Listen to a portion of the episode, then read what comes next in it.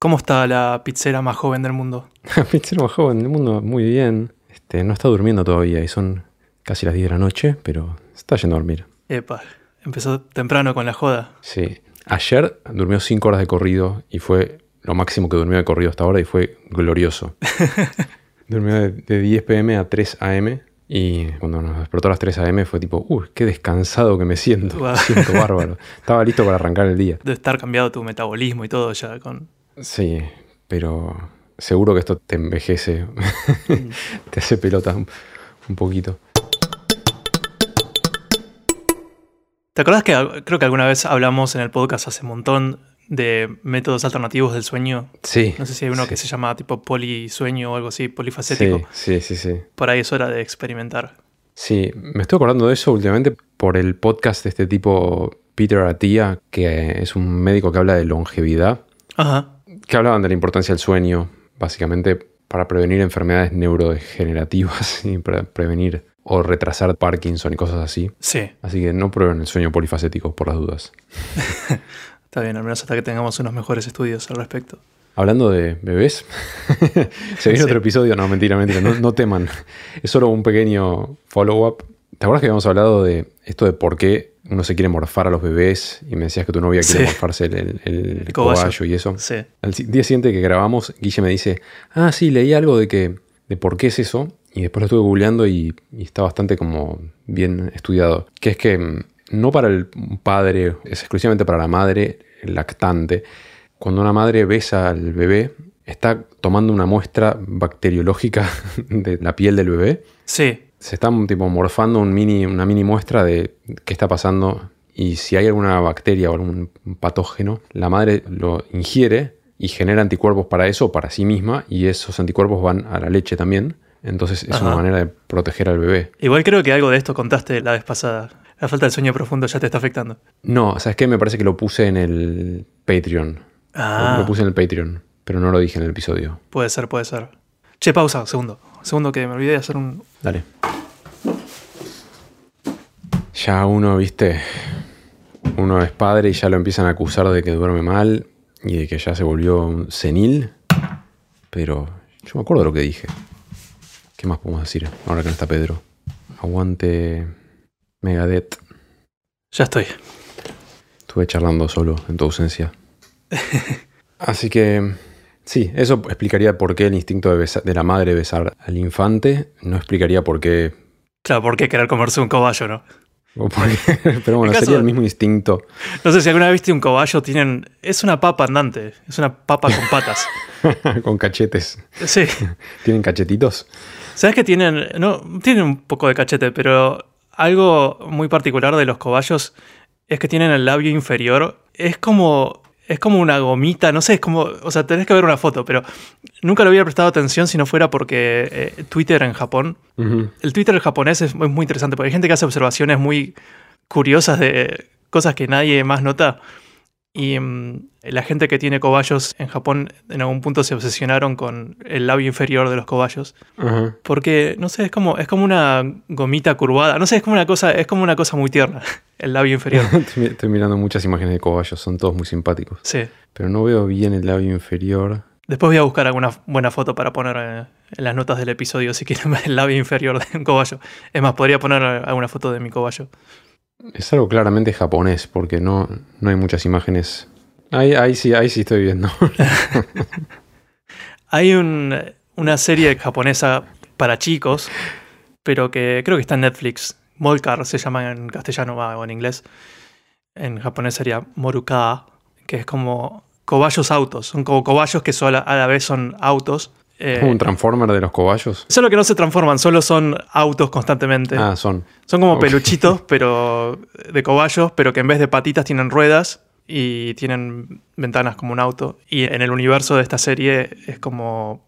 Todos los autos son cobayos en realidad. Es una ciudad donde todo el mundo, las- los seres humanos, se manejan adentro de cobayos. Es raro explicado así el concepto, pero si lo ves es como una cosa muy, nada, muy tierna. Y le hace, mucho énfasis en el labio inferior, en el diseño de, de esos cobayos, de los au- Mira. cobayos autitos. No sé si es que eso haya sido la, el detonante de la obsesión de Twitter Japón con el labio inferior de los cobayos. La- eh, lo, que, lo que veo es, co- es como un circulito, es como un O-ring, ¿viste? Tipo, si vas a la ferretería a comprar un O-ring, Claro, como un circulito de goma claro, eso, sí, sí, sí. Pero rosadito, ¿viste? Es como tiernito. rosadito. Sí, sí. Si algún pisero se pone a buscar en Google imágenes, van a, es muy difícil concentrarse, escuchar lo que está diciendo Pedro mientras uno ve imágenes de la boca de cobayos. Qué gracioso. Pero me intercala eso con imágenes de problemas dentales graves en cobayos y Ah. infecciones y cosas horribles. Sí. A pesar de que le agregué la palabra cute, así, tipo, Sí. para que me filtre. Es muy loco que le crecen los. ¿Cómo se llaman los dientes de roedor? O sea, con los que roen, ¿no? Eh, supongo que todos los roedores debe ser igual, ¿no? Les vuelven a crecer. Porque ponen un, un castor, ¿no? Que está Sí. ro- roendo. ¿Royendo? No tengo, Que no tengo el roe. verbo roer como. No sé bien qué, qué significa roer. Roer es eh, masticar madera sin ingerirla, ¿no? Es lo que hacen los castores que hacen represas, Sí. cortan leña, cortan árboles con los dientes. Pará, pero roer es madera, o sea, una rata es un roedor y, y corta madera también. Pará, pará. Creo- eh, supongo que es- debe poder. Academia Española. Dicho de un animal, cortar menuda y superficialmente con los dientes u otros órganos bucales análogos el alimento. Ajá. Bueno, Menuda y superficialmente. Es como masticar no tan profundamente, roer. Mm, supongo. O sea, nuestro cobayo se la pasa roendo, royendo. no sé si es un verbo irregu- irregular o no. Tenemos unas, como unos palitos que le damos para que satisfaga su necesidad de roer. Pero además es como que de a poco se va morfando su jaula de adentro para afuera. Ajá. Eh, porque tiene como. lo- Le hicimos como un corralito con unas maderas y de a poco va desapareciendo. Pero también se le, se le rompieron un par de veces los dientes, los dientes con los que roe, que son los dos frontales, ¿no? Sí. La paleta. Acá rege- el gerundio es royendo. Ah, mira, era irregular nomás. Eh, pero le vuelven a crecer, porque nos preocupamos un montón, lo llevamos al veterinario y dijo, bueno, no, mira, si, si la raíz del diente está bien, eh, le vuelve a crecer. Y, y al toque, ponele que en dos semanas ya notábamos que había crecido de nuevo. Hmm. Yo ro. Roigo o rollo. Tú roes. Rollo. Él roe. Nosotros Qué- qué roemos. complicado. vosotros roéis. Ellos roen. Vos roes. Es complicado el español. Yo, viste, hay, hay tantas cosas que mm, tenemos tan naturalmente incorporadas por hablarlo desde el nacimiento, pero como segunda lengua debe ser muy difícil con todos los, los verbos irregulares y las cosas. Cuestiones como que decimos el agua, entonces, ah, el agua es masculino, pero después dice- decís el agua sucia, ¿no? Entonces, ¿qué ¿es masculino o femenino? Sí, sí, sí. Y tener que memorizar todo eso como segunda lengua debe ser complicado. Mm. Yo hubiera o hubiese roído. Tú Muy bien. hubieras o hubieses roído. Así que sí, besar un cobayo. En conclusión. Apestan un poco, ¿eh? Ah, sí. Sí, sí. No lo besa. Se lo quiere morfar, pero no lo sí, besa. no, no, no, no. Además que no se deja agarrar. Ah. Le enseñé a mi novia a decir apestosito en castellano. Apestosito. te dice. Pero, ¿Sabes que hay algo curioso de... mm, No sé, supongo que debe pasar a los japoneses en general. ¿Sabes lo que es una hipercorrección? Ah, no, pero me estoy imaginando, pero dale. Hipercorrección es cuando, o sea, hablante de un idioma... Por ejemplo, ¿viste? La- está el, el dequeísmo, la gente que usa... Casi siempre que dice la palabra que, antes le pone un D, antes dicen de que. Sí. Eh, Pero después está el, no sé si se llama queísmo, que es querer hipercorregir eso como, ah, es, es como, no, el de queísmo está mal. Entonces siempre que diga que, nunca le voy a poner un D antes. Y hay gente que entonces nunca dice de que, Ujú. cuando ¿viste? Hay, hay circunstancias donde sí vale. Ujú. Bueno, la cosa es que los japoneses, eh, en japonés, viste que las sílabas, o sea, todas las palabras están conformadas de sílabas, que es consonante vocal, Sí. y casi nunca tenés dos consonantes juntas. Ajá. Ese, ese de apestosito no, no existiría. Eh, apestosito. No, apestosito se puede decir. El único que queda raro en japonés es que el sí se convierte en shi. Entonces, apestosito. Pero lo que sí pasa es que, como todas las palabras se componen de sílabas así, el final de las palabras, y esto por ahí lo notaste, ¿viste? Es como que casi nunca una palabra en japonés termina en consonante. Creo que la única consonante que puedes usar al final de una palabra es la N. Pero, por ejemplo, internet se dice in- intaneto, Ah, intaneto. no, no termina en internet. no, no pueden decir Claro. solo. Entonces, están acostumbrados a que un montón de palabras extranjeras que sí terminarían en tipo T o S o algo así, en japonés ellos le, le agregan el, un O o, o algo así. La cosa es que a veces hay palabras que no. En Entonces, por Brasil ejemplo, que dicen internet Facebook y claro, es parecido al portugués, sí.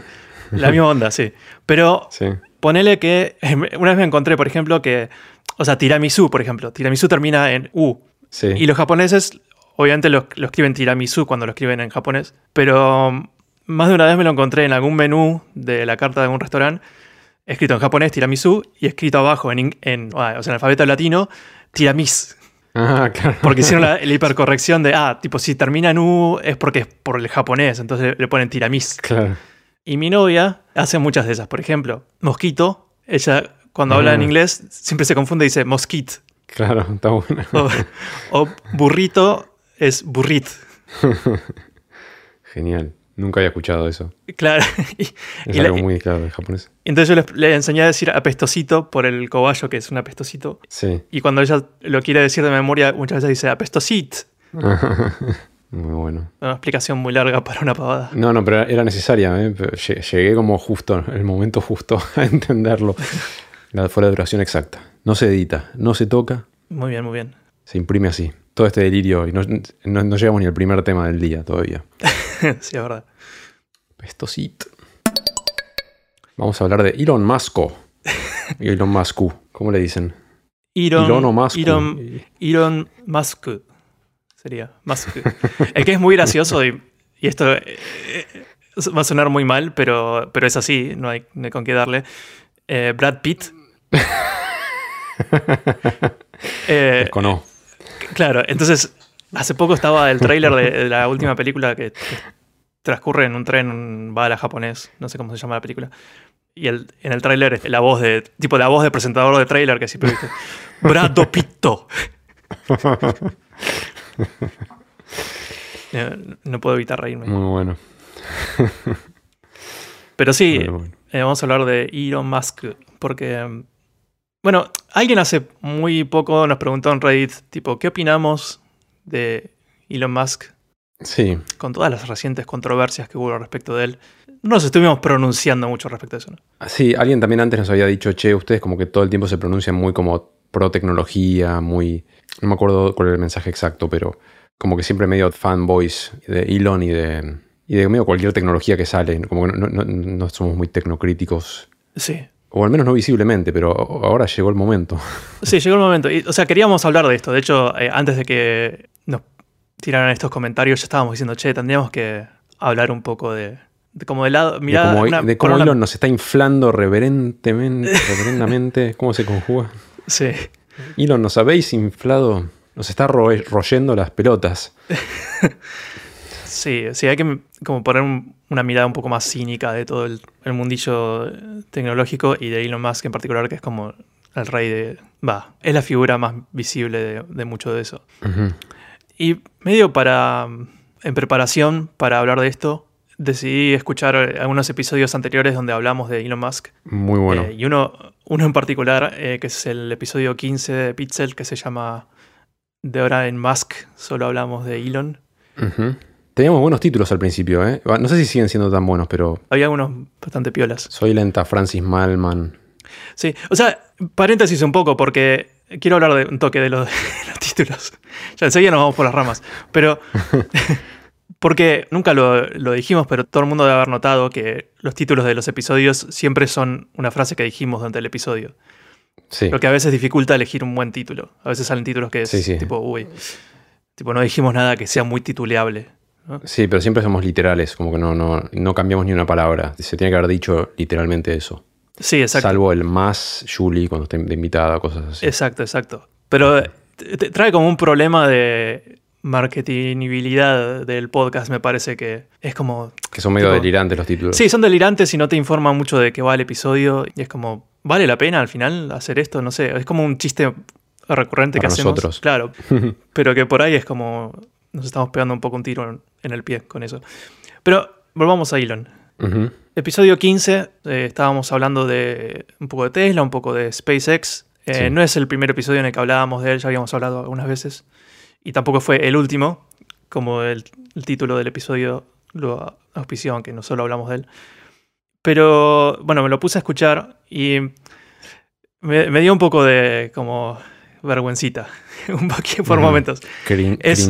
Un poco de cringe, sí. Eh, o sea, básicamente fue una carta de amor a Elon Musk de nosotros dos, de Pixel. Mm. Y, mm, y voy, a, le- voy a leer, eh, para que cringemos juntos, voy a leer, hice algunas transcripciones de un par de, de los momentos más críticos. Dale, Así que anda preparándote, este, dale, dale. abrazate algo, un peluche o algo. en un momento estábamos hablando, estábamos hablando sobre si queríamos, si querríamos ser famosos. Y, mm, y entonces Javier, eh, vos, Javier, dijiste, Sí. bueno, abrir Twitter y poder escribir cualquier pavada y saber que un millón o más de personas lo van a leer, te infla de una forma que no sé si está buena, dijiste. Y después agregaste, no sé, por ahí me imagino que Elon Musk, que lo veo tan en control de todo, que puede analizar el costo-beneficio de cada cosa, darle a él fama es perfecto porque sabe encauzar la información. A la mierda. Venía siendo tipo profético hasta que dije eso. Claro, Pero terminé siendo profético al revés.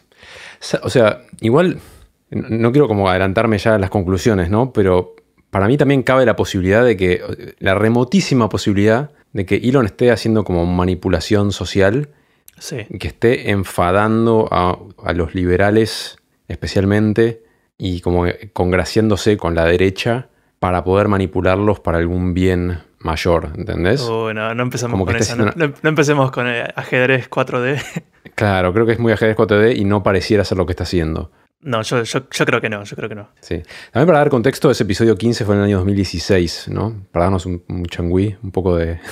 Sí, ya te digo. ¿2016? Octubre del 2016. Sí, Sí, así que hace sea, seis años y medio más o menos. Sí, hace un montón. O sea, era un momento que Elon ni siquiera estaba en el radar de todo el mundo tanto. Es- Estaba sea, ya, estaba, ya pero- bastante. Cual- Cualquier persona techie, sí. Sí, a ese punto todavía el conteo de controversias Elon Muskianas era, estaba, no sé si en cero, pero muy bajo. Y creo que el fanatismo estaba muy elevado en general. Pero eso no fue lo peor. Después, más, ade- sí, sí, sí. más adelante, en el mismo episodio, prepárate. Ups. Eh, este es más conjunto. Empezaste, empezaste vos diciendo, no entiendo cómo puede existir esta persona con todos sus objetivos tan claros y al menos a mí me convence de que no es un megalómano, sino que simplemente está diciendo, la raza humana va a tener estos desafíos por delante, alguien se va a tener que encargar y por el momento creo que soy yo. Y el tipo se pone a hacer todo eso. Y después dijiste, realmente tenemos un prócer, como nunca se ha visto. Y yo agregué... Ahora, mira, pues yo dije yo- esto. Sí, sí. Y yo, y yo agregué. Igual le- estoy poniendo como énfasis en, en como prócer y eso. no, no. Vos lo dijiste Claro. un poco más tranquilo, pero son estas palabras. Y yo agregué, sí, de la humanidad. Y, dije- y vos, vos asentiste y yo dije, eh, sí, por el momento. Salvo que se revele como archivillano en algún punto, pero lo dudo. Mira, ahí está, ahí está. No sé si es, yo no sé si es un archivillano, pero seguro es un, qué sé yo. Eh, O sea, lo- obviamente lo estábamos endiosando un montón y, o sea, creo, primera lección, nunca hay que endiosar así a nadie. Uno de nuestros oyentes muy a menudo tiraba la frase, nunca conozcan a, a sus ídolos. Ujú. Digamos, si bien no conocemos a Elon Musk en persona, tuitea tantas veces por día que mucha gente es como que, ah, es como que ya se dio cuenta, ¿no? Que no es el, este, es- este ser supremo que, que por ahí en el 2016 algunos creían que era, ¿no? Ahora, ¿vos sentís que simplemente como es un adicto a la atención y, a- y es un megalómano? Y cuando, o sea, en 2016 simplemente mostraba menos lilacha o que de a poquito el poder lo fue corrompiendo y, y- y le empezó a gustar esto de hacerse el gracioso Sí, y de que el outcome, él dice todo el tiempo como el outcome más entretenido es el que siempre va a triunfar o algo así, ¿no? Como que al final es todo un gran chiste. Pasó de decir tipo tengo que salvar el planeta y hacer que la raza humana sea multiplanetaria a decir tipo jaja, esto es más gracioso y aunque este tweet destruya una nación, tipo, es gracioso y es un meme. sí, no sé qué pasó, o sea, cualquiera de las dos posibilidades existe. O sea, probablemente ya tuviera como el gen, digamos, la semilla de, De como la adicción a la atención y de a poco se fue alimentando, tal vez. Pero sí creo que cayó un poco la fachada. O sea, me acuerdo, por ejemplo, de una entrevista que tuvo con Joe Rogan y, y cómo, viste, Joe Rogan le decía, bueno, ¿cómo, ¿cómo será estar en tu cabeza? Como trabajás a mil por hora en tu cabeza, es como que estás... Y para, o sea, el tipo, obviamente es una persona inteligente. Ahora, acá quiero, quiero hacer una aclaración, porque siento que hay un péndulo que se va siempre a los extremos, ¿no? Entonces, tipo, Elon Musk o es un genio absoluto o es un, o es un boludo total. Claro. Y mm, para mí hay matices. O sea, para mí el tipo es una persona inteligente, claramente, eh, incluso en, cuestiones de ingeniería, o más que nada en cuestiones de ingeniería, tal vez. Por ahí no tanto en lo social. Pero no es un mega genio incomparable. Tuvo un poco de suerte, tuvo éxitos y tuvo una lámpara apuntándolo digamos, eh, durante mucho tiempo, todavía. Digamos. O sea, recibe muchísima atención. Pero sí, es, es, muy inteligente para algunas cosas, es un boludo para otras. Es mi, mi conclusión. No es una persona a la que, que, tiene un super cerebro que funciona 10 veces más rápido que el de una persona común. Eso, eso no. Ah, hay un par de cosas que tengo en la cabeza. Una que también eh, un poco en los últimos meses o desde que compró Twitter o desde que dijo que iba a comprar Twitter, la gente empezó a fastidiarse un poco con él. Yo creo que eh, ya de antes, ¿no? O sea, había varias cosas. Sí. Tuvo varios pecados, varias controversias. Eh, para mí, no, sé si vas a tirar alguna otra, pero cuando empezó la pandemia, empezó a tirar un montón de cosas que eran opiniones muy de, taxista, ¿viste? Como empezó a, tirar comentarios medio antivacuna, a decir que, la, que no era para tanto, que todo iba a desaparecer en, poco tiempo y todas sus predicciones fueron erradas. Sí, y, y, no obstante, medio que mantuvo su postura, la mantiene hasta el día de hoy. Como que tira algún atenuante cada tanto, pero como que. Sí.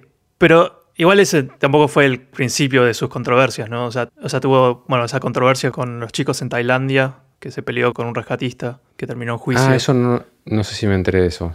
Pero eso fue hace un montón. Sí, pero... que él llevó, él, él quiso llevar su tecnología de, túneles o qué, quiso hacer para. Sí, quiso, quiso ser el héroe y este, no sé si en, creo que en Tesla diseñaron un, mini submarino como era como un tubito. o sea, decía, sí, esta es la solución. Y, los rescatistas le decían, no, tipo, eso no va a funcionar porque eh, X motivos. Se terminó peleando con algunos y a uno de esos rescatistas él le dijo, lo acusó de ser pedófilo. Oh. Probablemente sin fundamento, pero nada, terminó en un juicio que creo que lo terminó ganando Elon Musk. Pero, o sea, Elon acusó al rescatista de ser pedófilo. Claro, Elon lo acusó al rescatista de ser pedófilo. Creo que el, rescatista le hizo un juicio por difamación. Eh, mm. Bueno, al final lo perdió, pero bueno, también Elon puede pagar Elon tiene más buenos abogados. sí. No es que el juicio haya probado que el tipo fuera un pedófilo tampoco. Sí. No, algo que quiero decir es como que está bueno por ahí hablar de cosas puntuales que fue haciendo, porque es como que todo el mundo es de repente, bueno, ahora me cae bien Elon y ahora, ahora me cae mal, porque es un nabo. Eh, pasa que es, fue un torrente tan grande tipo de tweets polémicos que no sé ni por dónde empezar. Sí. Bueno, claro, o sea, lo de Twitter, o sea, toda la, la saga previa a la compra de Twitter, que fue todo bastante escabroso, después, cuando finalmente lo compró, empezó con los despidos masivos. Tampoco quiero decir cosas que no son ciertas, pero no, no tengo ahora forma de probarlo. Pero decían que, por ejemplo, a muchos de los ingenieros de Twitter los calificó según cuántas líneas de código habían escrito en el último mes, ponele. Sí. Y a los que tenían menor cantidad de líneas de código escritas los, los rajó. Y cualquier persona que está en, programación sabe que eso no es una buena métrica. Claro. Hay gente que puede ser súper valiosa porque conoce muchísimo el sistema y por ahí está no escribiendo las líneas de código esa persona directamente, pero asistiendo a un montón de otros programadores. Y por ahí es mucho más valioso que alguien que escribe cinco veces más líneas de código. Además de que si escribís código más elegante, un programador sí. más, claro, con más experiencia va a escribir código más corto y más elegante que un, que un novato que va a escribir código muy largo y difícil de leer. Sí, sí. Un programador muy senior, con mucha experiencia por ahí, hasta borra. Exacto, sí, sí. A, veces. te acorta el código. Es sin duda, sí. O sea, muchas veces borrar código es, es como un gran logro. Siempre menos código es más fácil de mantener. O sea, hay una frase que dice: el, el código más fácil de mantener es el que no existe. Sí, bueno, por otro lado, igual siempre estas empresas, como que el, el crecimiento a veces se descontrola un poco y terminas con más gente de la que necesitas realmente. Y digamos, si puede ser que haya sido bueno para, los negocios de la empresa echar a mucha gente, bajar los costos. Sí, o sea, a ver, está de nuevo el tema esto de los extremos. Desde que Elon compró Twitter, hizo cosas como, por ejemplo, lo del pagar 8 dólares para tener el. Sí. eh, ¿Cómo se llama? El verificado. El check. Sí. Sí. Que El tilde de verificado. a, a mí me parece absurdo. A mucha gente también le pareció absurdo. Sí. Y, mm, y por cosas como esa, eh, hay gente que está prediciendo que Twitter ya está perdido, que digamos que, que está yendo al muere, ¿no? Sí. Y yo creo que es muy pronto para saberlo. Y, es- digamos, todavía se le puede dar el beneficio de la duda y, y puede ser que tome decisiones erradas y, y algunas acertadas. Y a la larga, quién sabe, por ahí Twitter termina repuntando como, como empresa. Sí. Para mí lo, lo más desagradable fue que su argumento así de, de prócer fue voy a comprar Twitter porque los directivos de Twitter están censurando el free speech, ¿no? Ujú. Están poniendo palos en la rueda. De, ¿Cómo se dice free speech? How you say? Eh, li- mm. ¿Discurso libre? Estoy- ¿Discurso libre? No, no, hay una palabra. mm, Libertad de expresión. Gracias, Ah. Translate. era, era, era más fácil. Sí, entonces, claro, él decía, eh, Twitter está en contra de la libertad de expresión y lo voy a comprar para que Twitter defienda la libertad de expresión, como que ese es el valor más grande, el valor más importante. Y después empezó a censurar gente por pavadas. Y después empezó a, empezó a hacer lo que él quería y él empezó a ser el censurador. Y libertad de expresión terminó significando qué tengo ganas yo de hacer en cada momento. Claro, sí. Y eso fue lo más desagradable. Sí, porque cerró, cerró, de repente había gente que mm, hacía cuentas parodia de él y, Sí. mm, y como eso le caía mal, a, a varias de esas las censuró, las cerró. Sí, después hacía polls, no hacía encuestas en Twitter, en su, como- desde su perfil, diciendo debería devolverle acceso a Donald Trump. Y dijo, lo que salga en esta encuesta es lo que voy a hacer. Y salió que, sí. Sí. ¿no? Entonces le devolvió acceso a Trump. Trump todavía no tuiteó desde que tiene, desde que recuperó acceso. Y, o sea, está bien, es como divertido, es medio canchero haber hecho eso, suena como algo súper democrático, pero ¿qué estás haciendo realmente? O sea, Tienes que tener en cuenta que cuánta gente de la que votó son bots Sí, obligadas. Tus seguidores y la gente que tiene visibilidad de tus tweets. Sí. Pero bueno, también le volvió la cuenta a Kanye y al día siguiente se la volvió a quitar. ¿No? O sea, No sé, no, de eso no estaba enterado. sí, como que le- le- no sé si también fue un polo o por qué decidió que le volviera la cuenta a Kanye. Y el primer tweet que el chabón hizo fue algo que contenía una especie de esvástica. con, y en base a eso lo, le volvió a sacar la cuenta. Entonces es básicamente libertad de expresión cuando yo tengo ganas. Ah, era como una especie de, de estrella judía con una esvástica adentro. ¿Qué? El, el tweet decía IE24 Love Everyone, hashtag Love Speech. Te lo voy a mostrar. Y esta imagen que no sé bien qué es, que es polémica. si yo fuera dueño de Twitter, no sé qué haría con esto, realmente. Sí, sí, heavy. Igual, digamos, si hay algo para sacar de todo esto, porque la opinión tuya y mía no vale nada, a fin de cuentas, pero, pero sí creo que hay una lección que es ah, lo mismo que dije antes. De, o sea, el fanatismo está mal. Digamos, no hay que fanatizarse con nadie. Sobre todo eso, no fanatizarse con personas. Eh, creo que no- nunca lleva a ningún buen lugar.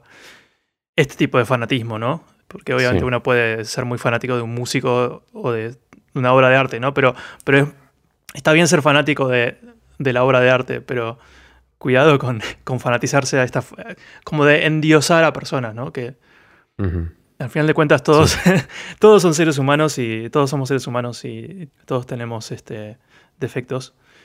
No está bueno pensar que, que alguien que casi no los tiene, ¿no? Sí.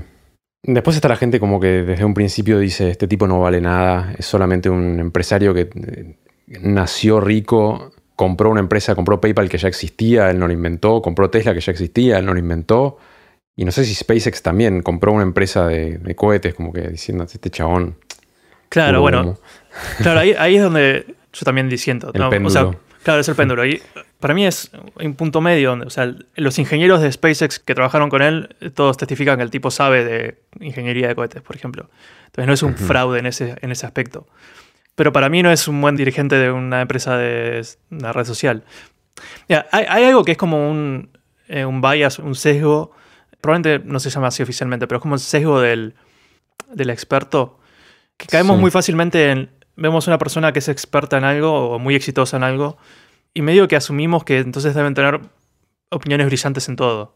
Pasa con tipos como di- divulgadores científicos. De repente está como Neil deGrasse Tyson, Sí. que el tipo es un astrofísico y sabe, y tiene dentro de la astrofísica, la astrofísica es un campo muy grande, el tipo no, no sé a qué se dedicó, cuál es lo que estudió específicamente, pero tampoco es que sabe todo sobre la astrofísica, y mucho menos sabe todo sobre toda la ciencia, pero eh, como el Sí. tipo se volvió un divulgador científico muy conocido, o el más conocido, eh, muchas veces se, se lo trata como, ah, es el hombre de la ciencia, entonces muchas veces tiene opiniones bastante mal informadas. Entonces hay, hay que poder discernir, o sea, no hay que caer en esa trampa de, del sesgo del experto, porque nadie puede ser un experto en todo. No existen ese tipo de super genios. Por ahí podían existir, viste, en esa, no sé, Leonardo da Vinci, que era un tipo que era un excelente artista, era un gran inventor, no sé si era matemático también, por ahí entendía un poco de medicina porque entendía muy bien la, la anatomía humana. Eh. Es como que en la era renacentista, conocer un poco de toda la ciencia o de todo el saber humano era más fácil porque era mucho menos el saber humano. Y Sí. hoy en día es tanto que no, no hay posibilidad de que Sí. alguien sea experto en todo. Y Elon Musk, qué sé yo, sabe, para mí sabe de cohetes, sabe mucho de cohetes. Claramente sabe de autos eléctricos. y debe saber alguna que otra cosa de, de hacer funcionar empresas. Pero no, no le pediría consejos sobre medicina, vacunas, COVID. No le pediría consejos sobre cómo criar hijos, por ejemplo. Bueno, sí. De los cuales tienen cada vez más. Tiene cada vez más y no sé cuánto lo ven, ¿no? Porque, digamos, Y no, no hay chance de que lo vean mucho. no. Bueno, y el, hablando de polémicas también, eh, el hijo que tuvo con Grimes, que Sí, le tuvo dos. Tuvo dos. No, no sé cómo es el segundo. X y Y, ¿no? Ah, no sé. Pero, claro, eso también, o sea, esa- esos chicos se van a cambiar de nombre, obviamente. No van a. Cuando lleguen a la adultez, va- se van a pudrir muy rápido de cada vez que tienen que hacer un trámite, estar explicando su nombre 10 minutos. Yo conozco gente con nombres mucho menos complicados que se lo cambiaron porque les fastidiaba la vida. Sí. Pero es muy, es muy duro pasar de llamarte tipo toda esa línea de código bizarra a ponerte Pedro, Mira, yo, Javier. yo claro, bueno, Ja- Javier justamente se puede escribir con X, ¿no? Ah, O sí. sea, Podríamos eh, decir Xavier. sí, podría ser algo así. Hay un episodio bastante reciente del podcast de Sam Harris que habla acerca de Elon y Twitter, que está bastante bueno. O sea, hablando de no, no idolatrar a nadie, Sam Harris es alguien que por ahora, por el momento, y vamos a ser muy cautelosos porque en cinco años Pedro me transcribe esto y me hace quedar como el ojete. Eh, por el momento es difícil encontrarle la hilacha a Sam Harris. Bueno, de- depende para quién, obviamente, ¿no? Tipo, es muy crítico de todas las religiones y de algunas más que otras. Sí, no, no está sin Y críticas. eso- sí. Y eso a mucha gente le parece obviamente motivo suficiente para odiarlo. Pero bueno, y- y hizo como un resumen de, de en qué se fue convirtiendo Elon. Y lo hizo desde, desde el lugar de decir, mira, yo me considero amigo suyo. Éram- éramos o somos, no sé en qué estamos, pero medio que éramos amigos. Y Elon empezó como a... Bueno, hu- hubo un momento que alguien hizo un clip de algo que dijo Sam Harris en otro podcast y estaba editado y sacado de contexto y lo hace decir algo que no es lo que él dijo. Y Elon lo salió a amplificar eso, eh, como la desinformación, diciendo, uh, Sam Harris se ve que se pasó de ayahuasca y ya, como algo así dijo en un tuit, hizo más de un tuit hablando mal de Sam Harris. No sé, sí, es como que se volvió un, un troll, un Sí, poquito, ¿no? sí, sí, sí. Infantil, buscando los LOLs. Sí. Así todo, todavía creo que probablemente sigamos teniendo interés en, en lo que hace SpaceX, un poco en lo que hace Tesla. Tesla también, con Tesla estoy un poco desilusionado. A ver, Em, está minando todo el litio del mundo y bueno, sí, eso, destruyendo el planeta de otra manera. por ahí eso sí, eso también. Yo esperaba, creo que cuando grabamos ese podcast en 2016 y hablábamos de, del Tesla Master Plan Part 2 y esas cosas, Sí, sí. que era, viste, hacer eh, un, un auto deportivo, viste, para con lo que sacan de las ventas de eso, hacer un auto más barato y después hacer mm, autos más accesibles. Ya pasaron un montón de años y nunca vino el auto Tesla accesible. Yo esperaba que hubiera un auto baratito, ¿no? Mm. Que, hubi- que hubiera un auto compacto para ciudad, un Tesla compacto que valga, viste, no sé, en Argentina muy difícilmente lleguen pronto. o sea, en Estados Unidos un Tesla sigue costando que 35 mil dólares base, pero Creo que más. Acabo de buscar en sí, puede ser que haya subido de precio incluso. 40 y pico. Claro, sigue siendo como un auto de lujo, ¿no? Es como, un- no es un, no es un auto para todo el mundo. Y, y yo esperaba que, no sé si todavía está en los planes, todavía puede pasar, pero yo esperaba que más pronto ocurriera que Tesla se volviera un auto más masivo, que hiciera un auto más masivo. Que el hecho de que no haya llegado a eso me decepciona. También hay varias otras como promesas vacías o incumplidas o como... O sea, está lo de los autos autoconducidos que... Bueno, es, es un desafío de ingeniería por ahí más grande de lo que se dieron cuenta. Eh, o sea, hasta ahora nadie lo pudo resolver completamente. Pero lo tienen bastante cerca, ¿no? No, no lo tienen. No, yo creo que no. O sea, Ah, ¿no? es algo que en, 2000, en 2016 estaban diciendo, tipo, sí, en un año. y estamos en el 2023. Y si buscas videos de... De bochornos. Eh, Sí, de bocho- hay bocho- o sea, sí, al día de hoy, o sea, en 2023, pones el, el autopiloto, eh, que el autopiloto, o sea, está medio... El piloto automático. Sí, el piloto automático en realidad es confuso porque uno puede esperar, ah, bueno, es realmente un auto que se conduce solo. Y sí, hace eso, pero es más bien como un- lo que se llama cruise control, que es como... El auto te exige que pongas un poco de presión sobre el volante para saber que vas a estar alerta por si pasa algo. Sí. O sea que eh, ya de entrada no te está diciendo, no, no confíes en que esto va a andar Pero no es por motivos legales eso.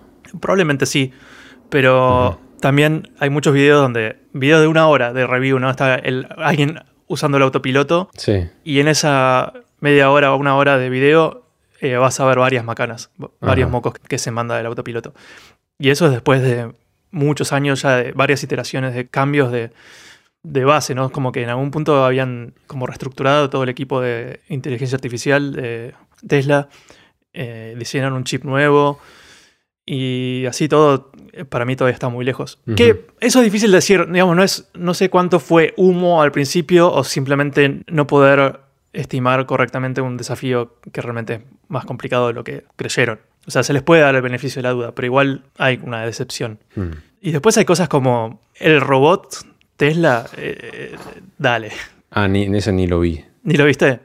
Eh, No. Como tienen el equipo de, de AI, eh, Sí. una vuelta hace un par de años en una de las conferencias de esas convenciones que hace Tesla a veces para, viste, dice AI Day y hacen anuncios de AI. Sí. Dijeron, bueno, eh, vamos a hacer un robot también, un robot humanoide. Ajá. Y eh, el- la primera vez que lo anunciaron, dijeron, también medio humo, ¿no? O sea, eh, anunciaron antes de tener el robot un montón de capacidades increíbles del robot, como que va a ser casi lo mismo que un obrero de fábrica humano, ¿no? Sí. Ponele. Y salían, salía un tipo vestido de robot a bailar en el escenario, qué sé yo, una, una huevada así. Y al año siguiente mostraron un robot, pero es un robot que, que camina, es lo, lo único que hace es, es bípedo y camina Sí.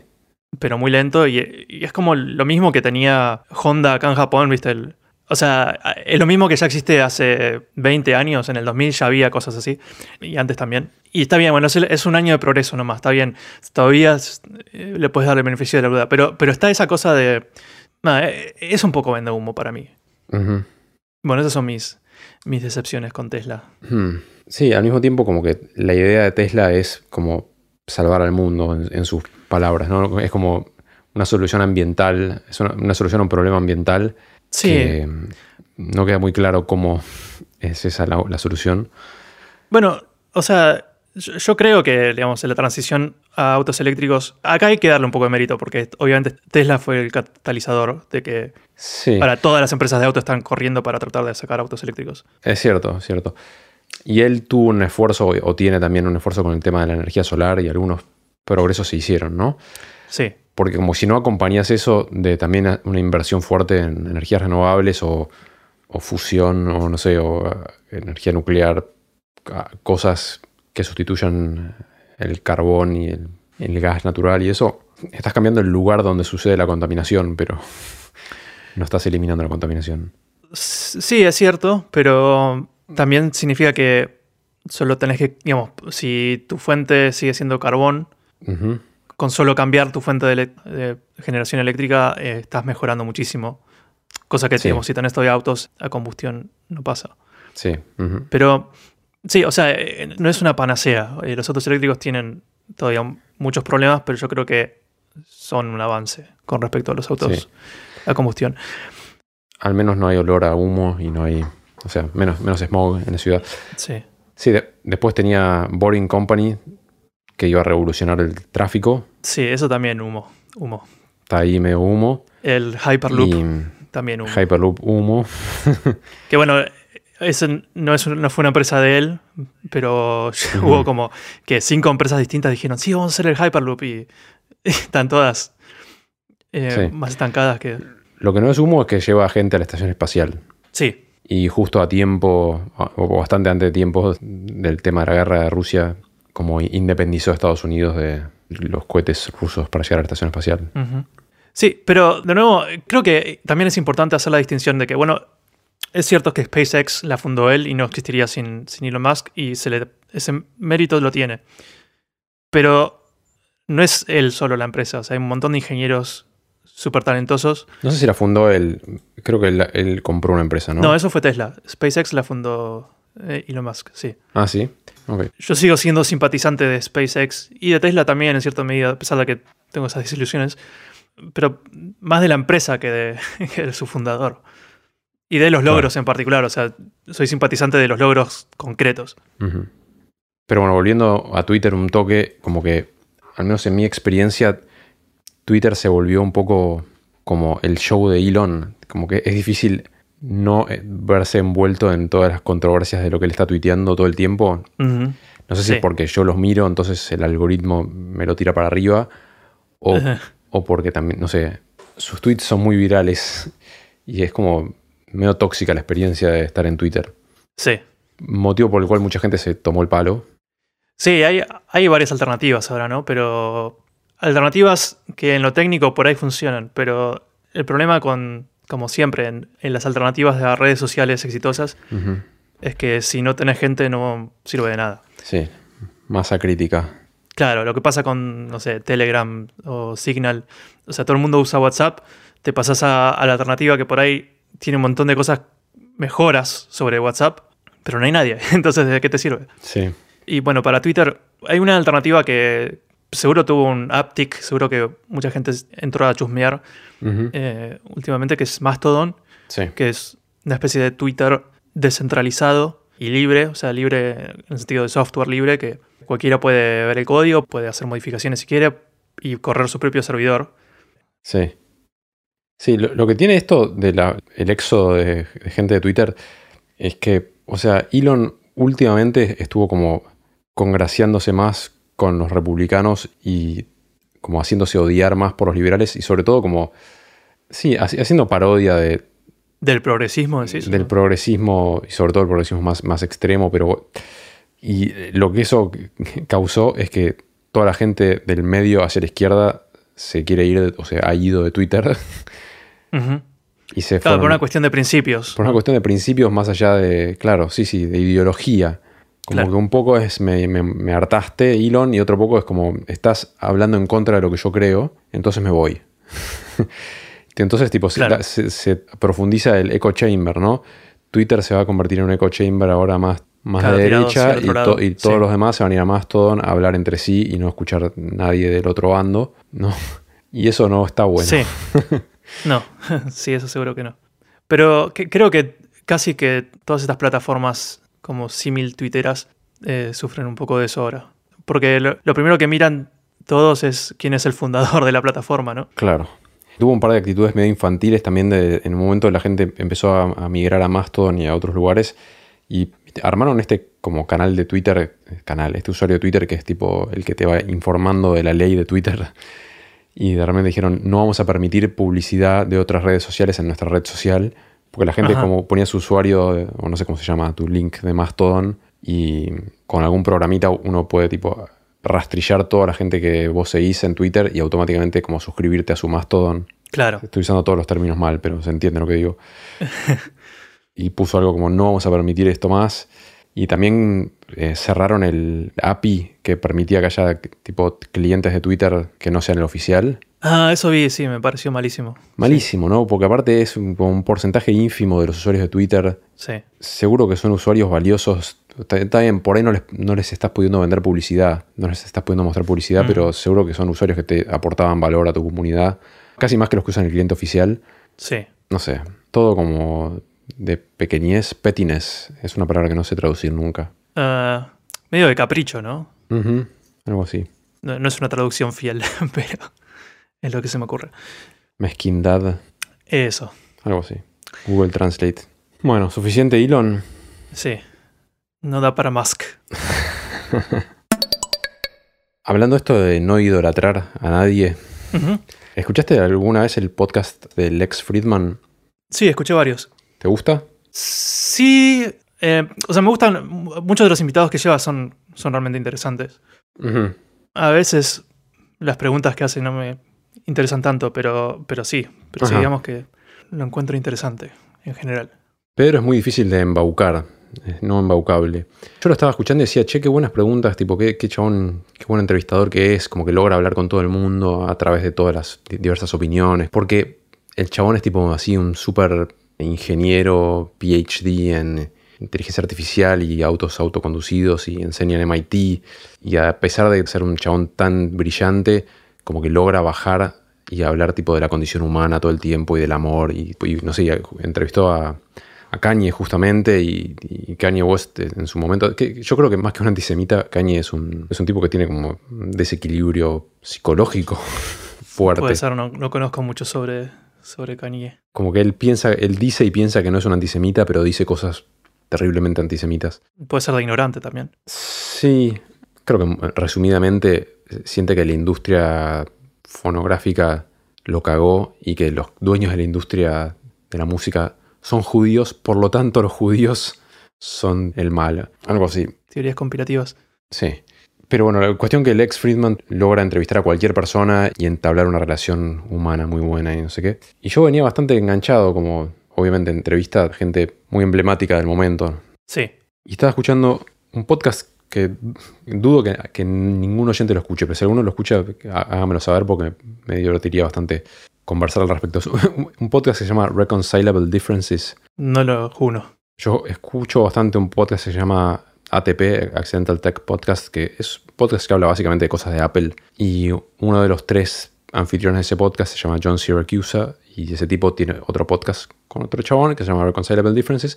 Y este John Siracusa, hablando de no endiosar a nadie, es un chabón que tiene una gran agudez. Es medio un Pedro que no habla de lo que no sabe y acota las cosas de una manera muy precisa. Está bueno que aclares un Pedro que no habla de lo que no sabe porque Pedro habla de lo que no sabe muy a menudo. Sí, bueno, como que sabe de muchas cosas este tipo y es bastante preciso para hablar y para pensar. De hecho, tiene otro mini podcast que se llama Robot or Not. Ujú. Uy, me estoy yendo por las ramas mal. Eh, Básicamente la gente le manda preguntas para que él determine si algo es un robot o no. Ajá. Y que fue de- derivando en muchas otras preguntas que no son si de robot o no, sino tipo... ¿Pero qué onda GPT-3 estás hablando? ¿Le mandan un, a leer algo? Sí, o una rumba, una rumba es un robot o no. Eh, Como de definiciones, ¿no? De acotar definiciones de las cosas. Sí. Este tipo de John Siracusa, de la nada estaban hablando de, de otro chabón que se llama Lex Friedman, que es amigo de ellos, y el tipo dice, sí, pero nuestro amigo Lex Friedman, no el Lex Friedman que es un chanta total. Yo dije, "Pe- pará, eh, sí, el que tiene el podcast, no sé qué, que ni siquiera se llama Lex Friedman. Y yo dije, "¿Pa- ¿qué? Y dije, bueno, está bien, que no se llame Lex Friedman no es tan grave. Sí, no, y que ni siquiera supo escribir bien su nombre, que se inventó, y que es un chanta. Y yo dije, ¿cómo que es un chanta? ¿Por qué es un chanta? Y, como que lo dejaron ahí. Y me puse a buscar un poco en internet y de repente encontré como threads de gente hablando diciendo, este tipo es, es un, es un impostor, no es un experto en inteligencia artificial y en, y en autos autoconducidos, no enseña en MIT, sino que solamente dio un curso eh, de verano o algo así, como que son unos cursos que son mucho más abiertos, que lo puede dar más o menos cualquier persona. Sí. Y ese curso que da, hay al menos una clase que está disponible online y que la, la gente lo ve y dice, "Che, este tipo no entiende nada de lo que está hablando. Yo no, no soy quien para juzgar eso. Y mm, sí, que no es un MIT researcher, sino que es un tipo que dio un curso ahí y ya, o que daba, daba como una clase de verano. Tampoco sé si importa, ¿no? Como que, que- que quiere inflarse un poco. O sea, no sé es, cuán es un, es. es un podcast de invitados, lo mismo que Joe Rogan. El tipo es un comentarista de peleas de, de artes marciales. Sí, pero. Joe Rogan, Joe Rogan opina sobre cosas que no sabe, pero después te Sí, dice. sí. Si, si bien no es suficiente para mitigar el daño que causó, Claro. al menos dice, che, ojo, yo soy un meathead, soy un comentarista deportivo, no me escuchen a mí hablar Está bien, sobre está bien. vacunas". Es honesto en ese aspecto, decís. Mi punto es que, claro, o sea, vos lo que dijiste recién, como por ahí no importa porque sus invitados son lo que, lo que hace al podcast interesante, ¿no? Y si el tipo puede hacer o no buenas preguntas. Sí, sí, sí. Pero bueno, todo el mundo le dice tipo, bueno, pero vos que sos un experto en AI y no sé qué. Claro. Y él habla a veces de su empresa que está armando y su investigación que está haciendo y qué sé yo. Y Y si es todo Sanata, es medio raro, es medio fuerte. Sí. No encontré tampoco información contundente. La gente dice que si tuiteas algo medio criticándolo, que te bloquea, que es todo tipo de amor y escuchémonos y entendámonos como raza humana y qué sé yo. Pero es como que es un bloqueador compulsivo de críticos. Lo del nombre, eh, ahora que lo mencionás, me, siempre me pregunté, porque él dice que es ruso, que él nació en Sí. Rusia y se... Creo que es cierto eso. eh, sí. Y Friedman no es un apellido ruso. No. Y digamos, siempre me, me pregunté, pero ¿cómo es que se llama Friedman si es ruso? Sí, que de hecho Friedman se escribe distinto, ¿no? Él, él escribe con I, que sería Friedman, pero lo pronuncia Friedman, que igual no importa, no tiene nada que ver, como ya poniéndose súper conspirativos, tipo, escribe mal su apellido. Este, me gustaría como saber más al respecto, como que en internet no encontré fuentes muy contundentes de cuán impostor es o no es. Así que si alguien tiene información. ¿Y tenés idea de cómo llegó a tener un podcast tan popular? Porque un día me enteré que existía este podcast y ya tenía, ya tenía un montón de, de escuchas. Sí, me pasó igual, me pasó igual, pero eh, hay algo atractivo acerca de leer que el tipo enseña en MIT, que es un researcher de inteligencia artificial y tiene puesto el traje, que él mismo dice, sí, el traje es una fachada, es algo que me da confianza en mí mismo, algo así, todo, como que eso lo, lo blanquea. Y está tipo en su imagen de Twitter al menos, está parado delante de un pizarrón que atrás tiene todo tipo ecuaciones matemáticas, Sí. que la gente dice que eso es, es una foto sacada de la clase que él da, pero que el pizarrón estaba escrito de la clase anterior, que era una clase de cálculos, de cálculo Sí. matemático, de otra cosa. Ujú. Pero nada, aprovechó. Sí, creo que hay muchas tecnologías eh, como emergentes, inteligencia artificial, ahora un poco menos, pero tipo cosas como blockchain, viste que son muy aprovechables para generar esta este tipo de fachadas, ¿no? Porque es, son cosas donde los verdaderos expertos son muy pocos en el mundo. Y si yo te digo que trabajo en inteligencia artificial o blockchain, digamos, ¿qué, qué pregunta me puedes hacer para detectar si es cierto o no? ¿No? Claro. Salvo que seas otro un experto en eso, pero son raros. Entonces sí, no, digamos, no me extraña un poco que haya chantas de ese tipo. Que los hay, o sea, sé- o sea, hay, hay muchos que sé que son verdaderos chantas de ese estilo. Más en, en el mundo de las cripto, o sea, bueno, sí, es como que es casi el, el ratio de chanta a no chanta es casi inverso, ¿no? Es como es mucho más chanta que otra cosa. Pero Sí. con inteligencia artificial sospecho que también un poco. Pero bueno, no sé si notaste como que los invitados siempre como que lo aman y dicen, uy, sí, yo te admiro un montón y qué sé yo. Ujú.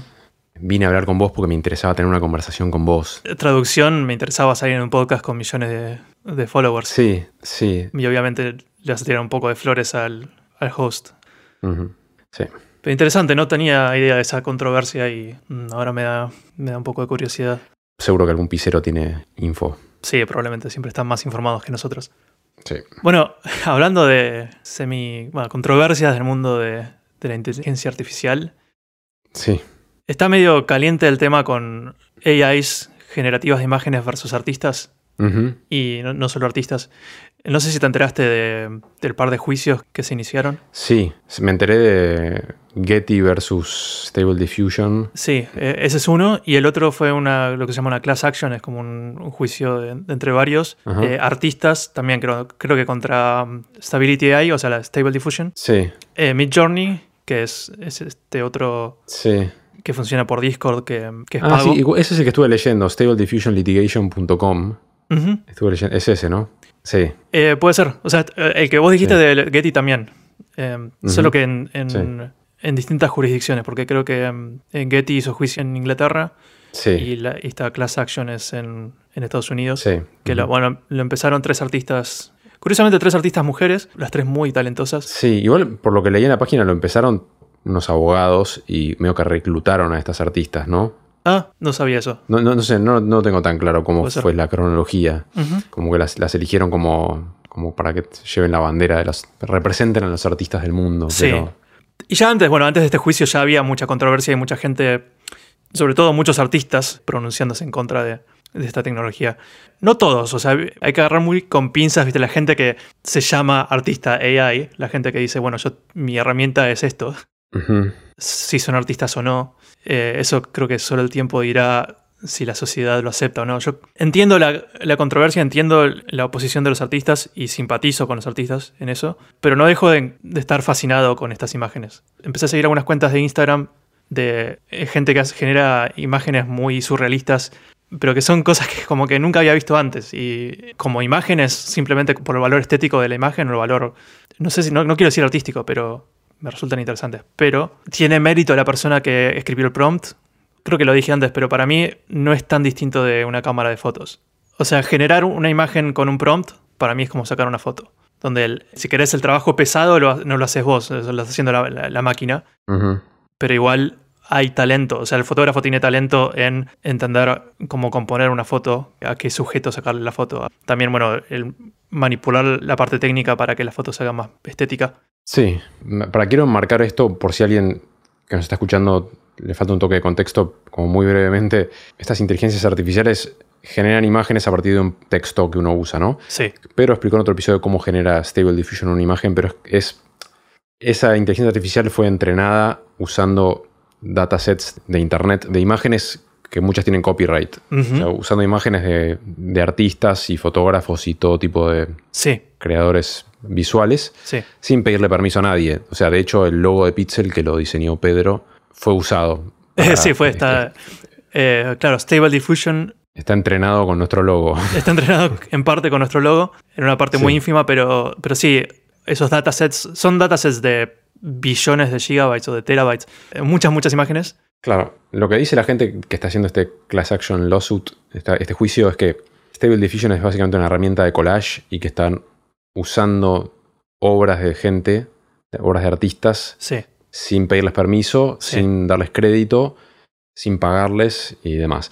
Entonces, como que en definitiva es, es un debate acerca de copyright y de si, o como de gente que está a favor de ser más restrictivo con el copyright y gente que, que es más laxa, ¿no? Vos sos como un chavo más Creative Commons, más software libre y tal vez por eso como que sentís que lo que hace Stable Diffusion no es tanto un choreo y debería estar permitido y le, pones más valor al, al prompt y que entiendo también que para usar la herramienta, o sea, lo estuvimos viendo con Pedro, que estuvo, Pedro estuvo usando mucho estas herramientas para hacer contenido para Pixel, contenido visual de Instagram y los videitos y demás.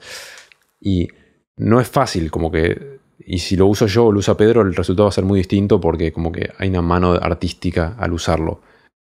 Pero no quita que fue entrenado con un dataset con imágenes hechas por otras personas que no sé si deberían ser acreditadas y recompensadas o si habría que ignorarlo completamente. sí. Y si Stable Diffusion está cobrando plata para, usar, para darte ese servicio, si están como lucrando del trabajo de otra gente. E- Ese es como mi enmarcamiento del, del problema. Stable Diffusion, digamos, su producto, o sea, la, empresa se llama Stability AI, el producto de Stable Diffusion es eh, software libre, ¿no? O sea, cualquiera se puede bajar y, y correr en su propia máquina el generador de imágenes, e incluso modificarlo. Ya enmarqué mal la, la conversación. No, está bien.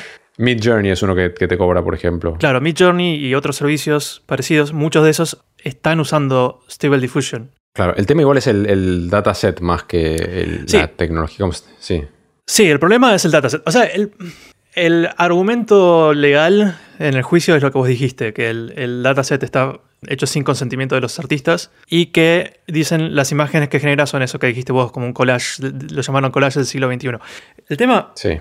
por el lado legal, es que mm, normalmente el copyright aplica a obras concretas. O sea, si vos robaste una foto, una, una imagen, una ilustración de un artista, tal cual es, obviamente estás violando copyright. Pero si lo que estás haciendo es generar eh, una nueva imagen inspirada, por más que digamos, lo haya hecho una máquina, Sí, no es la misma imagen y el copyright no está diseñado, como la ley de copyright no está diseñado para hablar de estilo de imágenes o esto nuevo que estamos viendo. Por lo que, por ese lado, creo que es, es posible que el juicio lo ganen las inteligencias artificiales. Es análogo a que un artista copie el estilo de otro artista. Si lo único que está copiando Sí. es el estilo, eso no, no está invadiendo el copyright. No estoy diciendo esto porque quiera. No quiero tomar un lado. O sea, en realidad simpatizo con los artistas porque. eh, Imagínate, el- vos sos músico, o sea, no, no estás muy lejos de- del mismo sentimiento. De, o sea, invertiste tu vida en desarrollar una habilidad y de repente alguien usando en parte tu mismo producto genera una, una máquina que no te vuelve obsoleto todavía, pero Sí, reproduce tu misma habilidad en segundos, sí. uno se siente amenazado. No está bueno que sea este shock de repente donde todos los artistas del mundo vean su fuente de, de ingresos amenazada de un día para el otro. No es justo. Sí, Pero por más que no sea justo, no sé si tienen un argumento fuerte legal para combatirlo. Claro. Sí, el punto está en cómo derivas una obra de otra, ¿no? Como que la máquina lo esté haciendo te hace pensar que lo está haciendo de una manera muy literal, como que está tomando la imagen y la está copiando. Y el hecho de que lo de Getty, algunas eh, imágenes que genera la inteligencia artificial salen con la palabra Getty medio distorsionada, como sí. también sugiere como que está usando la imagen tal cual está, al punto de que no pudo darse cuenta que tenía que sacar la marca de agua.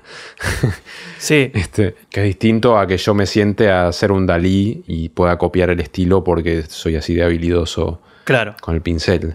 Sí, y, y ahí creo que esos tecnicismos van a entrar, solamente van a ser una parte importante de estos juicios, porque, claro, hay mucha confusión sobre qué hacen las inteligencias artificiales que generan imágenes, porque parece magia, ¿no? Y hay gente que por ahí dice, no, bueno, lo único que está haciendo es cortar y pegar pedazos de otras imágenes. Y técnicamente eso no es cierto. Leí como la versión del, del juicio, que es una versión que está como sesgada para un lado. Está bueno el, el- para leer el- la página stablediffusionlitigation.com. Ujú. O sea, obviamente es una visión totalmente sesgada del problema, pero Sí, te explica su punto de vista. sí. Yo sí creo que ponerle un poco un freno a esto es un poco necesario por el bien de, de la comunidad de artistas. Siento que necesitan un changüí, sobre todo la gente que ya es artista en una carrera de hace muchos años, que le, como le, le serrucha en el piso así de rápido, no, me parece como bastante injusto. Y gente que está pensando si volverse un artista ahora, probablemente lo recapaciten. Y eso es triste también. Sí, o van a decir, o me vuelvo artista con inteligencia artificial como herramienta de laburo, o, o me hundo. Hay distintos tipos de artistas, ¿no? Pero como diseñador gráfico, por ejemplo, si no usas esta herramienta, estás potencialmente perdiendo mucho tiempo, ¿no? Claro, sí, perdés competitividad. Sí, de eso.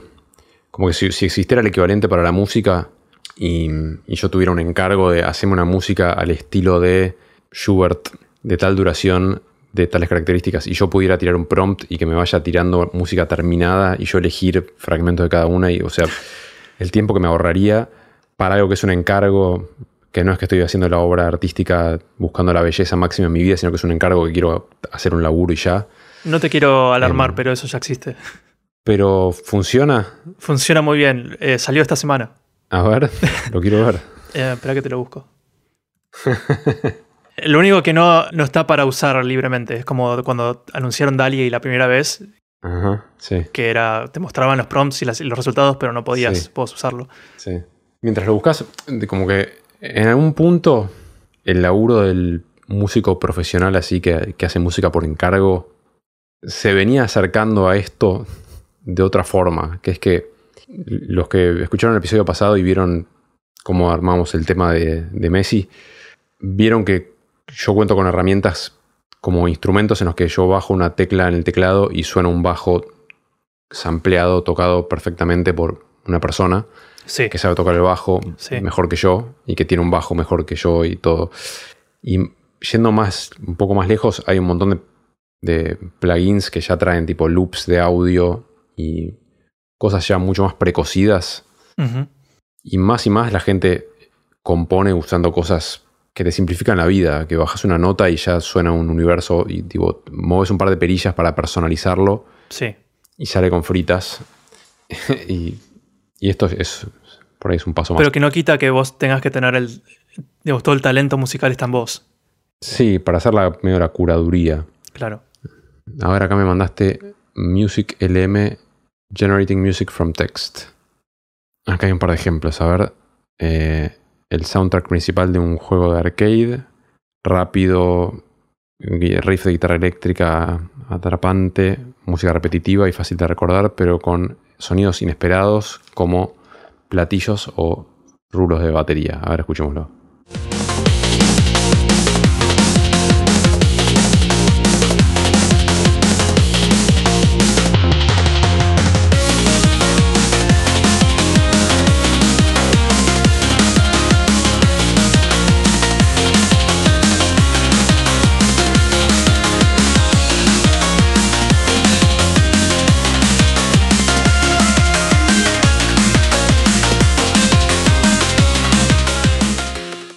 Ahí escuché el primero.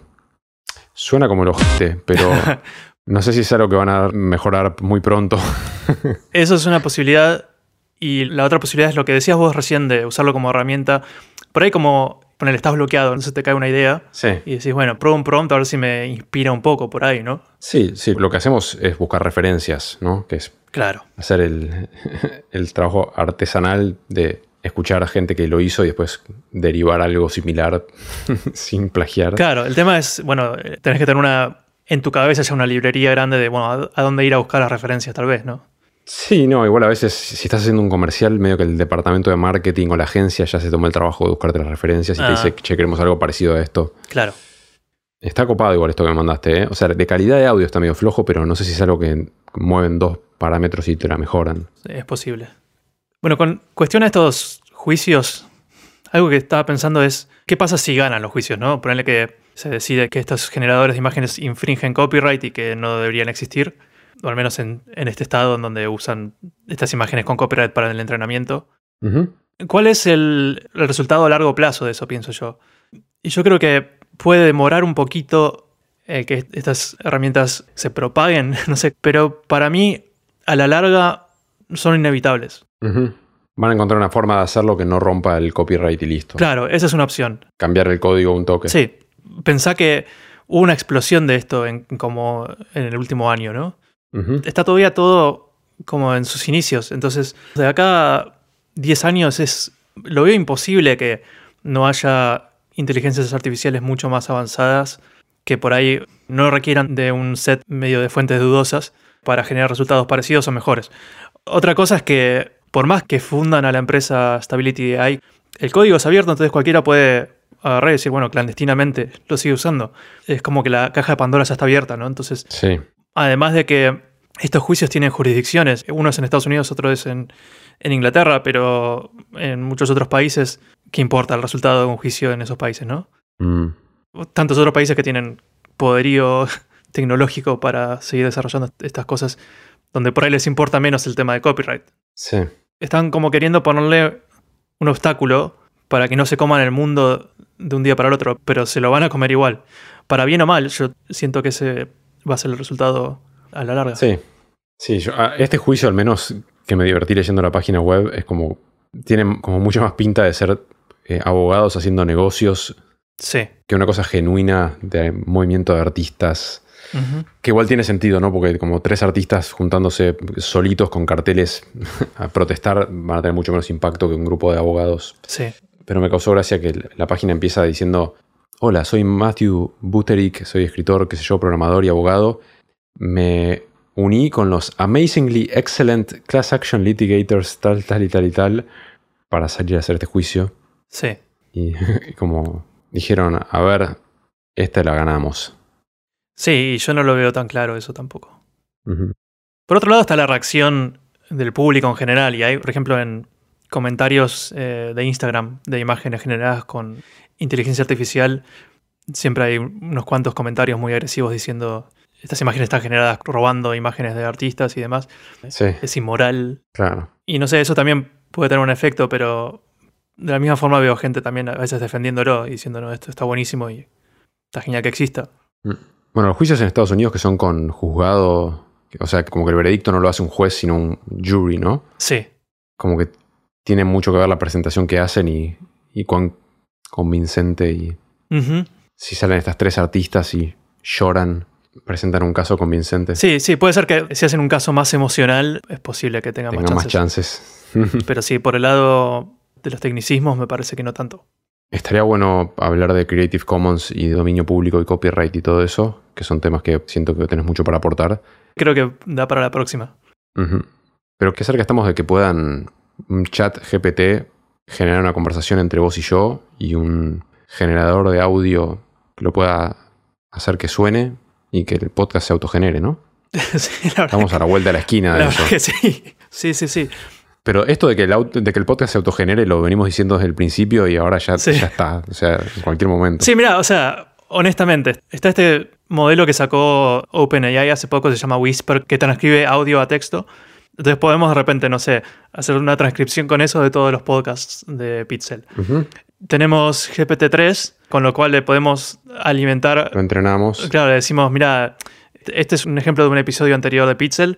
Eh, generamos uno nuevo y que nos genere un episodio entero. Y después Sí. hay varias, varias inteligencias artificiales de voces que le mostras un sample de la voz de alguien y te sale hablando igual, con pequeñas cosas perceptibles, ¿no? De como ruiditos en el audio o pronunciaciones raras, obviamente va a haber. Pero yo creo que las herramientas para ya hacer un pixel robot ya existen.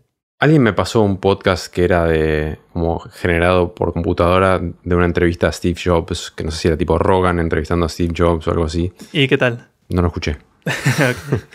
bueno, probaste ChatGPT, me imagino, ¿no? No, no lo probé. Ah. Pero vos sí.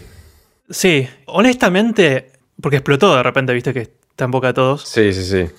Me sorprendió un poco porque es GPT-3, ¿no? El GPT-3 ya existe hace bastante antes, por año y medio que, o más, que ya lo teníamos, pero no en este formato tan accesible. Y, y creo que el formato hizo toda la diferencia, ¿no? Sí. A veces me sorprenden esas cosas. Yo me acuerdo cuando Apple anunció el iPad, mi Ujú. primer pensamiento fue como, ¿qué es esta estupidez? Es un iPhone más grande. Sí. ¿De qué sirve? Y sin embargo, Todavía me hago esa pregunta yo. pero sin embargo, hoy en día tiene usos específicos que, o sea, es un producto exitoso y claramente Apple veía algo que yo no. Y con ChatGPT me pasa lo mismo, que digo, pero ya teníamos GPT-3, es exactamente la misma cosa, pero en- con distinto envoltorio. Y sin embargo hace toda la diferencia del mundo. Lo probé un par de veces para que me ayude a escribir código, que tampoco es algo nuevo, porque GPT-3 también lo hacía, pero incluso ya había un plugin para editores de texto, de código, Sí. de OpenAI que se llamaba mm, Copilot. Sí. Que también hay juicios. Sí, sí, porque Sí. creo que está entrenado también con... eh, Saca de repente código con copyright. Código de gente. sí. Claro. De GitHub. Claro, de GitHub, sí. Es una boludez lo que acabo de decir, ¿no? Tipo, todo el código del planeta está en GitHub, ¿no? Es como. es como decir. Eh, Sacó imágenes de internet. No, no, no, no. no, O sea, o sea no, es, no es tan, no es tan una estupidez, porque hay mucho código que es open source, que sí, la mayor parte del código open source diría que está en GitHub, no todo. Claro. Hay competencias de. GitHub también. Pero eh, hay mucho código en el mundo que no es open source, ¿no? Claro, sí. Que no es visible por Que nadie. Copilot no, no accedió tampoco para, en su entrenamiento. Imagino que no. Igual, porque GitHub también tiene una, una opción privada donde vos podés tener tu repositorio privado. Sí. Y no sé si ese código lo habrán usado para, para entrenar. Claro. Este, eso sería claro. así, ya sería más preocupante. Pero yo lo usé un par de veces ya para, um, para que me dé ayudas programando y la verdad es que me, me sorprende. Lo- a veces es realmente útil. Viste que mucha gente está hablando de que ChatGPT es como un... Está viniendo a reemplazar un poco a Google, al buscador. Sí. Y es raro también porque, claro, o sea, no, no te va a encontrar un sitio web, pero te va a encontrar por ahí la, la respuesta a lo que vos querés saber. Claro. Y de esa forma, o sea, si yo lo, lo usé para ayudarme a programar, es como en vez de ir a buscar la documentación y entender cómo funciona una biblioteca o algo así, le digo a ChatGPT, che, escribime un código que haga esto usando esta biblioteca y esta otra en este lenguaje. Y las veces que le pedí eso, me tiró algo muy, muy cercano a lo que yo quería. O sea, no perfecto, pero un par de modificaciones y estaba. Un par de modificaciones rápido, ¿no? Que estuviste después todo el día debugueando el código ese. Claro, modificaciones de, ah, bueno, entiendo que acá la pifió un toque, pero Hmm. pero cambia una- alguna cosita y, y sale andando. Incluso me sacó una vez de, de casi de un apuro, te diría, porque o sea, estaba trabadísimo con, con una biblioteca que tenía. Estaba tratando de hacer algo y la documentación era muy floja, muy mala. Y me estaba costando muchísimo entender cómo hacer algo. Y entonces, en cambio, le pedí a GPT-3, a, perdón, a ChatGPT, y de toque me tiró una solución que, claro, me tiró por el camino correcto en, Mm. en segundos, cuando había estado por ahí invertido media hora o más leyendo documentación. Mm. Se viene también ChatGPT, eh, usa de base GPT 3.5 en realidad, que es co- como alguna, tiene alguna mejora sobre el GPT 3 del que hablábamos Sí. en episodios pasados. Pero OpenAI está trabajando también en GPT 4 y mm, este, no sé, todavía no hay un anuncio de cuándo vaya a salir, pero hay mucha expectativa sobre eso, ¿no? De cuánto mejor va a ser si ya ten- tenemos algo que es, que es así de avanzado. Mm. Sabe el futuro y el pasado. Sí. ¿Qué hubiera dicho Jesucristo en el 2023? Igualmente el- había rumores de, por ejemplo, viste que estos modelos de los, los GPT y demás se miden en parámetros, viste su qué tan zarpados son. Y viste que alguna vez hablábamos de que GPT-3 tiene, no sé, 175 billones de parámetros, una cosa así. Billones, eh, creo que billones en inglés, ¿no? Sería mil millones. Sí. Y entonces hay rumores de cuál va a ser el tamaño de GPT-4, ¿no? Y un rumor que circulaba era que va a tener como 100 trillones. O sea, ahora Mm, trillones en inglés sería billones en castellano. sí. Eh, pero como así, como muchísimo más que GPT-3. Y era un rumor que circulaba, pero el CEO de OpenAI dijo, che, cálmense un poco, ustedes se están preparando para una decepción. No, ah, como que es más. no, no, no. Ah, que es menos, que es menos. Ok, ok. Como que no esperen tanto, ¿no? claro. Que GPT-4 sí va a ser una mejora, pero no va a ser como... Porque hay gente que ya dice, bueno, no, bueno, si GPT-3 ya es así de bueno, GPT-4 va a ser ya inteligencia general, va a ser una, Claro, una no, cosa consciente. Y, este, y el CEO de OpenAI está diciendo, no, pa- paren un poco el carro. Mm. Estas herramientas van a hacer que las nuevas generaciones de programadores, por ejemplo, sean peores porque a veces el aprendizaje viene de golpearte la cabeza contra la pared hasta que resolves un problema, ¿no? Y si en vez de tener ese sufrimiento te lo resuelve al toque, Yo creo que no, y eh, pienso que no porque ya estamos en un punto donde... ¿Conoces un sitio que se llama Stack Overflow? de nombre, no sé qué hace. Ok. O sea, es un sitio que, igual que GitHub, es, está completamente orientado a programadores, entonces a cualquier programador que le preguntes va a conocerlo y, lo, y seguramente lo usa. Y cualquier persona que no es del palo no tiene ni idea. Pero es como un sitio de pre- preguntas y respuestas Sí, eh, de programación. sí. Y eh, fue tan exitoso que hoy en día se habla de programadores Stack Overflow. O sea, eh, programadores que su única tarea es googlear respuestas en Stack Overflow. Sí. Casi no escriben código o no leen documentación, sino que sacan la respuesta de ahí. claro. Y pasa, pasa un montón, o sea, porque te ahorra tiempo. Pero eh, a veces al costo de que muchos proveedores de repente no están entendiendo realmente el código que están metiendo, están copiando y pegando código de otros Sí. sin entender bien qué están haciendo. Mientras funcione, va. Entonces la calidad del código muchas veces sufre por eso. Sí. Y una herramienta como Chat GPT o Copilot, que directamente te escribe el código en el editor, yo creo que tiene potencial de ser superador a eso, de ser mejor. Porque generalmente el código que escribe Chat GPT es relativamente de buena calidad. Entonces, si, si estás dependiendo más de que te lo escriba el bot, por ahí, por consecuencia de que el bot escribe relativamente buen código, el código en general mejore. Por ahí no la, la habilidad de los programadores, pero sí por ahí el código que- Ujú. que, que resulta Claro. de todo el proceso. sí. Igual lo de, lo de usarlo como reemplazo de Google, de la búsqueda, me parece hasta peligroso. Sí. Sí, es como muy autoritario ChatGPT. Sí. Te tira las postas, pero por ahí está equivocado. Claro, te, te- te habla con completa confianza en lo que está diciendo siempre. Sí. Vi un video de, de un tipo random, me apareció recomendado en YouTube. El título del video era algo así como posibles usos de ChatGPT. Y el tipo decía, mira, lo puedes usar para eh, usarlo como médico personal. Y no, por favor, Claro. no hagas eso. No Claro. hagas eso. Claro. O sea, cualquier tipo de cosa de corte, preguntas profesionales, te va a tirar una respuesta y va a sonar correcta, pero lo más probable es que te estás sanateando. Siempre que hablamos de- del tema de, los- de la medicina, no puedo entender cómo no se usan computadoras para diagnosticar enfermedades. Lo hemos hablado en mil episodios, pero Sí. Claro, no puedo entender. metes todos los síntomas y que te diga. Claro, al menos que, que te haga alguna pregunta, como que siempre es la memoria del médico. Sí, Y debe ser, bueno, el 99,99% de las veces debe ser suficiente porque todos más o menos tenemos lo mismo y es obvio y te ven a entrar por la puerta y dicen, uh, este tiene angina. Pero, claro. este, pero a veces no, a veces Claro. pifian. Como bueno, en eh, House MD, Sí, sí, sí. tipo esperando siempre que fuera lupus. Pero probablemente va a empezar a pasar, ¿no? Sí, pero ¿cuándo? O sea, es algo que es un flowchart, ¿no?